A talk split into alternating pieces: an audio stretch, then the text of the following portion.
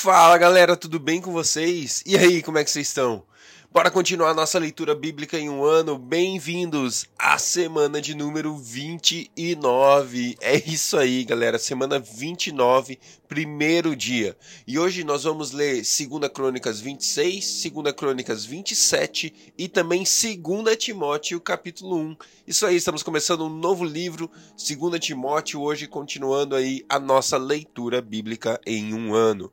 Glória a Deus pela sua vida, obrigado porque você está acompanhando, obrigado porque você está persistindo no seu alvo e nós vamos juntos, daqui a algum tempo, daqui a poucos meses, chegar e concluir a leitura da palavra de Deus em um ano. Estou muito feliz e empolgado porque você está nessa, estou muito feliz e empolgado por estar nessa com você. Vamos nessa, galera, glória a Deus. Pai, obrigado por mais um dia, por mais uma semana aqui da nossa leitura bíblica que começa. Obrigado, Deus, pela tua fidelidade com as nossas vidas, porque a sua graça, o seu amor, as suas misericórdias se renovaram sobre nós no dia de hoje, Pai. Nós queremos viver uma vida centrada com o Senhor no centro, com o Senhor sendo o tudo para nós, Pai. Muito obrigado. Fala conosco enquanto lemos a sua palavra no dia de hoje, Senhor. Em nome de Jesus é que nós oramos. Amém. Glória a Deus. Vamos lá, 2 Crônicas, capítulo 26. Então todo o povo de Judá proclamou Uzias rei, aos 16 anos de idade, no lugar de seu pai Amazias. Foi ele que reconquistou e reconstruiu a cidade de Elate para Judá, depois que Amazias descansou com os seus antepassados.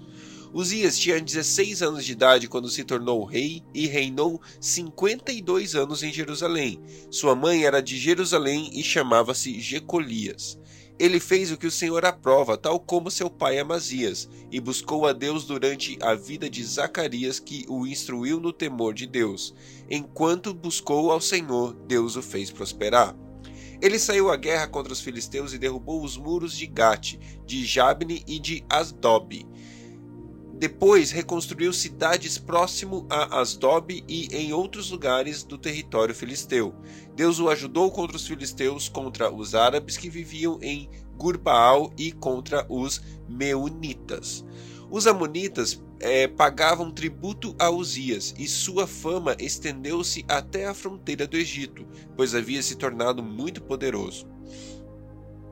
Uzias construiu torres fortificadas em Jerusalém, junto à porta da esquina, à porta do vale e no canto do muro. Também construiu torres no deserto e cavou muitas cisternas, pois ele possuía muitos rebanhos de Cefalá e na planície.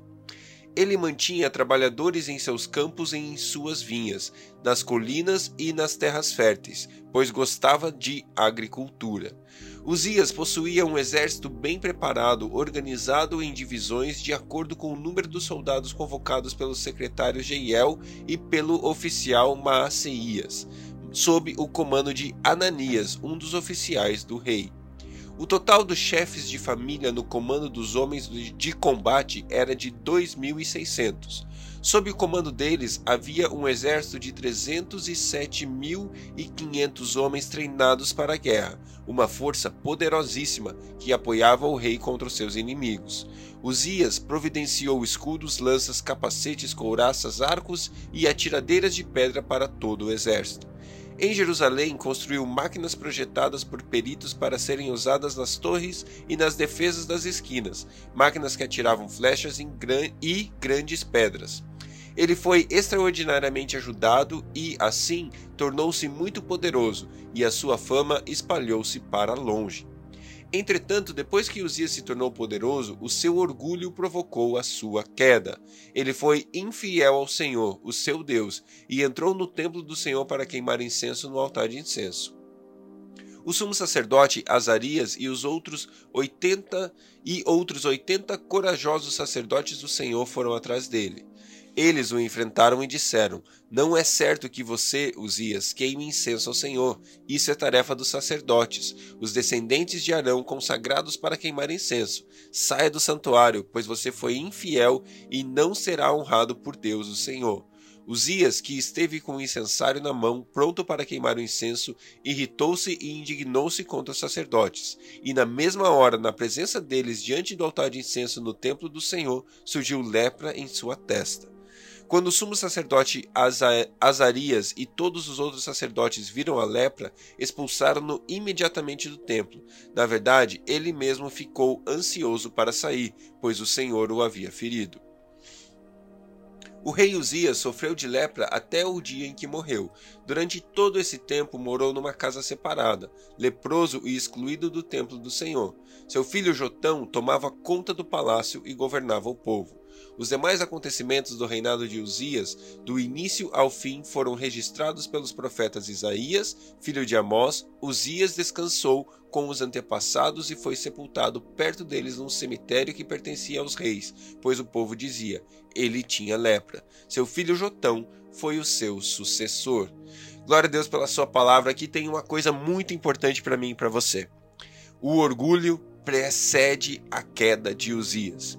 Isso é um, meio que um princípio, é uma coisa que acontece é, constantemente, é uma, é, uma, é uma verdade. E essa verdade eu e você precisamos estar atentos na nossa vida.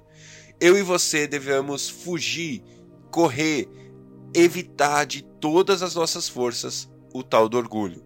O orgulho vai nos levar à queda, o orgulho vai nos levar à desgraça, o orgulho nos leva à ruína, tá? E eu e você precisamos cuidar com todo o coração. Deus ele ele ele abraça aquele que é humilde, mas ele rejeita o orgulhoso, sabe? E eu e você precisamos entender que sem Deus, sem Deus, nada nós podemos fazer. Essa frase tem que ser fonte, base é, alicerce da nossa vida. Jesus fala isso em João 15. Sem Ele nada nós podemos fazer. Ele é a videira, nós os ramos. Sem Ele nada podemos fazer. Não existe como darmos frutos sem estarmos conectados nele. Não tem por que eu, não tem por que você sermos orgulhosos. Porque se a gente faz alguma coisa, eu vou dizer para você, não é porque você é bom, não é porque você estudou um monte. Não, não, não, não. Essas coisas nos ajudam. Mas se eu dou fruto, se eu faço alguma coisa boa, se eu faço alguma coisa que transforma alguém, que abençoa alguém, é porque eu tô na videira, é porque eu tô com Jesus, é porque Jesus em mim, Cristo em mim é a esperança de glória, não eu em mim, é Cristo em mim. Então, mano, mana, joga fora teu orgulho que isso só vai te levar à ruína. Segunda Crônicas, capítulo 27. Jotão tinha 25 anos de idade quando começou a reinar e reinou 16 anos em Jerusalém.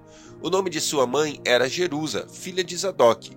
Ele fez o que o Senhor aprova, tal como seu pai, mas ao contrário deste, não entrou no templo do Senhor. O povo, contudo, prosseguiu em suas práticas corruptas. Jotão reconstruiu a porta superior do templo do Senhor e fez, e fez amplos trabalhos no muro da colina de Ofel. Construiu cidades nos montes de Judá, bem como fortes e torres nas matas. Jotão guerreou contra o rei dos Amonitas e o derrotou. Então os Amonitas pagaram-lhe três toneladas e meia de prata, dez barris de trigo e dez, é, dez mil barris de trigo e dez mil barris de cevada, durante três anos seguidos. Jotão tornou-se cada vez mais poderoso, pois andava firmemente segundo a vontade do Senhor, o seu Deus. Os demais acontecimentos do reinado de Jotão, inclusive todas as suas guerras e as suas outras realizações, estão escritos nos registros históricos dos reis de Israel e de Judá. Tinha 25 anos de idade quando começou a reinar e reinou 16 anos em Jerusalém. Jotão descansou com seus antepassados e foi sepultado na cidade de Davi. Seu filho Acás foi o seu sucessor. Glória a Deus. 2 Timóteo, capítulo 1.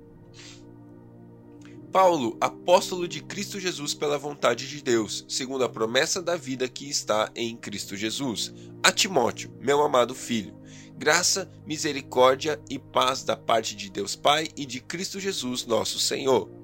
Dou graças a Deus a quem sirvo com consciência limpa, como o serviram os meus antepassados, ao lembrar-me constantemente de você, noite e dia, em minhas orações. Lembro-me das suas lágrimas e desejo muito vê-lo para que a minha alegria seja completa. Recordo-me da sua fé não fingida, que primeiro habitou em sua avó Lloyd e em sua mãe Eunice, e eu estou convencido de que também habita em você. Por essa razão, torno a lembrá-lo de que mantenha viva a chama do dom de Deus que está em você mediante a imposição das minhas mãos. Pois Deus, pois Deus não nos deu o espírito de covardia, mas de poder, de amor e de equilíbrio. Portanto, não se envergonhe de testemunhar do Senhor, nem de mim, que sou prisioneiro dele, mas suporte comigo os meus sofrimentos pelo Evangelho, segundo o poder de Deus, que nos salvou e nos chamou com sua santa com uma santa vocação, não em virtude das nossas obras, mas por causa da sua própria determinação e graça. Essa graça nos foi dada em Cristo Jesus desde os tempos eternos sendo agora revelada pela manifestação do nosso Salvador, Cristo Jesus. Ele tornou inoperante a morte e trouxe luz à vida e à imortalidade por meio do Evangelho.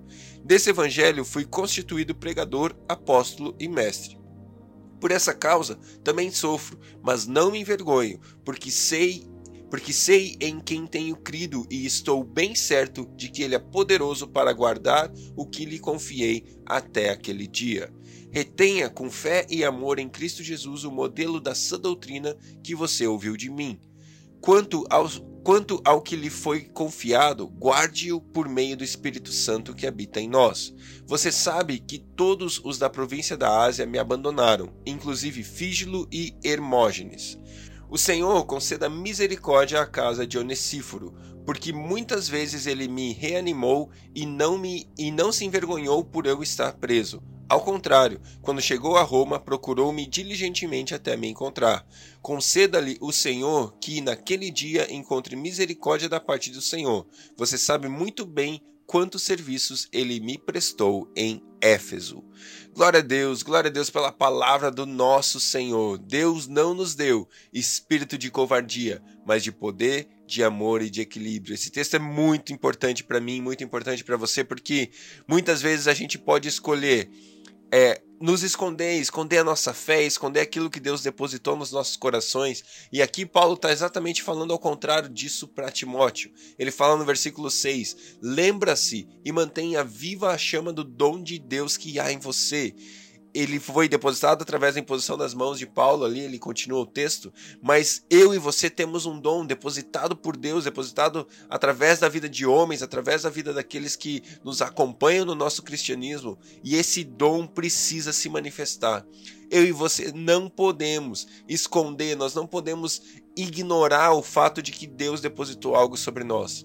Ao contrário, nós devemos, através do seu espírito, através do espírito de Deus, não o espírito de covardia, mas através do espírito de Deus, agir em poder, amor e equilíbrio. Porque essa é a vontade de Deus para mim e para você. Que Deus abençoe o seu dia e até amanhã.